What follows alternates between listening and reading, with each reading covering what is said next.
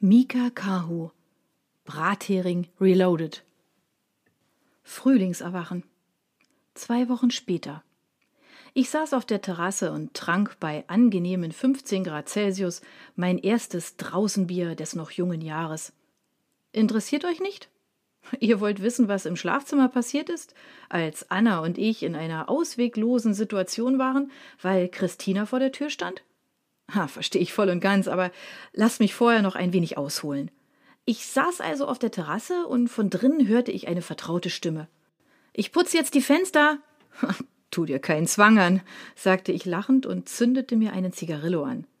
Wie ein Windhund auf Koks putzte sie, mit verschiedenen Mittelchen in mehreren Schritten und exakt definierter Reihenfolge, die Verglasung des Hauses. Soll ich dir was zum Mittagessen machen?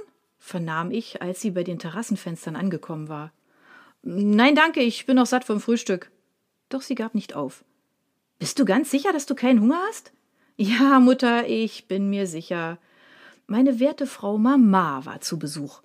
Egal, welche Gründe ich mir im Vorfeld zurechtgelegt hatte, um dies zu verhindern, sie hatte es sich nicht ausreden lassen, uns zu besuchen und ihrem Fetisch zu frönen. Sie hatte diesen unbändigen Trieb, diesen beinahe krankhaften Wahn, Fenster putzen. Da die Fenster in unserem Haus ausnahmslos bodentief waren, schien das ihrer Sucht mehr als nur entgegenzukommen.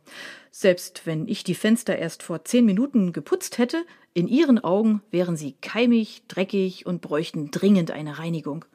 Wenigstens einmal im Jahr stand sie bei uns auf der Matte und hechelte danach, ans Werk gehen zu dürfen.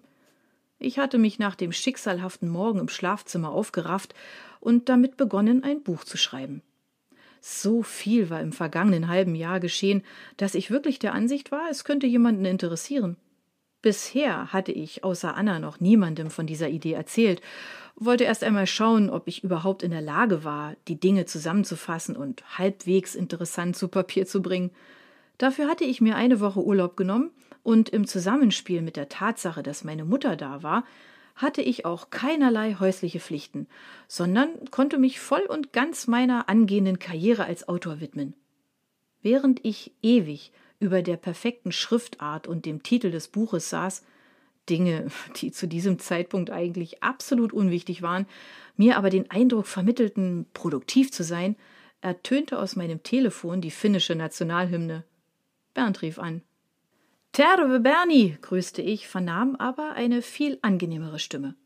Hey, Rakastaja, trällerte Lilia ins Telefon. Hallo, mein finnischer Sonnenschein. Warum hast du Bernds Telefon? Oh, ich habe mein Handy zu Hause vergessen und bin bei den beiden toten Tauben, gluckste sie. Tote Tauben? Ich versuchte zu ergründen, was sie meinte. Naja, das sagt ihr doch so, wenn zwei Verliebte. Ha, darum bemüht, nicht zu lachen, fiel ich ins Wort. Lilia, das heißt Turteltauben. Aha, okay, das erklärt. Ach, ach, egal. Während ich mit Lilia telefonierte, arbeitete ich weiterhin fieberhaft an der Schriftart und dem Titel des Buches. So erfolgreich, wie Männer zwei Sachen eben gleichzeitig machen konnten. Lilia fieberte ebenso wie alle anderen der Hochzeit von Bernd und Janika entgegen, und sie machte keinen Hehl daraus, Ebenso sehnsüchtig freute sie sich darauf, mich wiederzusehen. Du bist so abwesend, vernahm ich aus dem Hörer. Oh, sorry, ich schreibe gerade an einem Buch. Ein Buch? Ja, ein Buch über die Dinge, die ich im letzten halben Jahr erlebt habe. Komme ich auch darin vor? fragte sie freudig, und ich bejahte dies. Aber hoffentlich nichts Schmutziges. Ich werde mich zusammenreißen, versprach ich ihr. Wir unterhielten uns noch eine Weile, bis Hildia sich verabschiedete, sie müsse zu einem Termin. Ich hatte das Telefon noch nicht weggelegt, als es wieder klingelte. Eine mir unbekannte Telefonnummer aus Frankfurt wurde auf dem Display angezeigt. Berger, hallo? sagte ich freundlich und vernahm eine angenehme Frauenstimme. Hallo, Herr Berger, Karin Wingert hier vom Fischer Verlag. Ich überlegte kurz, hatte ich doch mein Buch noch gar keinem Verlag angeboten. Ehe ich weitergrübeln konnte, sagte sie Es geht um Ihre Anfrage betreffend Herrn Jaud. Da fiel mir ein, dass ich die geniale Idee hatte, meine Begegnung mit ihm in meinem Buch zu verarbeiten, und fragte neugierig Ach so, äh, und was sagt er? Kurze Stille in der Leitung, dann äh, Wir müssen Ihr Ansinnen leider ablehnen. Herr Jaud wünscht nicht, in Ihrem Buch genannt zu werden. Ich schluckte einen dicken Kloß herunter. War das doch ein von mir als Highlight geplantes Kapitel? Warum möchte er nicht? fragte ich, um den Grund zu erfahren. Das kann ich Ihnen nicht sagen, tut mir leid. Ah, okay, danke, sagte ich reserviert und legte auf. Das kann ich Ihnen nicht sagen, tut mir leid, äffte ich die Dame laut nach, trank einen Schluck Bier und rief laut Scheiße. Umgehend tadelte meine Mutter mich, dass ich solche Wörter nicht von ihr gelernt hätte, sie ein wenig enttäuscht sei und was überhaupt los wäre. Nichts, alles gut, Mama.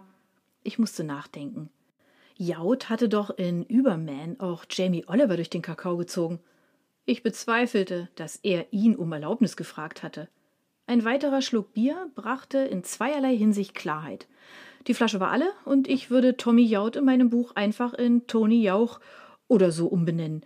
Da konnte er toben, wie er wollte. Ich würde in meinem Buch über unsere Begegnung schreiben. 14.02 Uhr. Sollte ich ein Gläschen Whisky riskieren? Teufelchen auf meiner rechten Schulter nickte gierig, doch Engelchen auf meiner linken Schulter schüttelte den Kopf. Könnt ihr nicht einmal einer Meinung sein?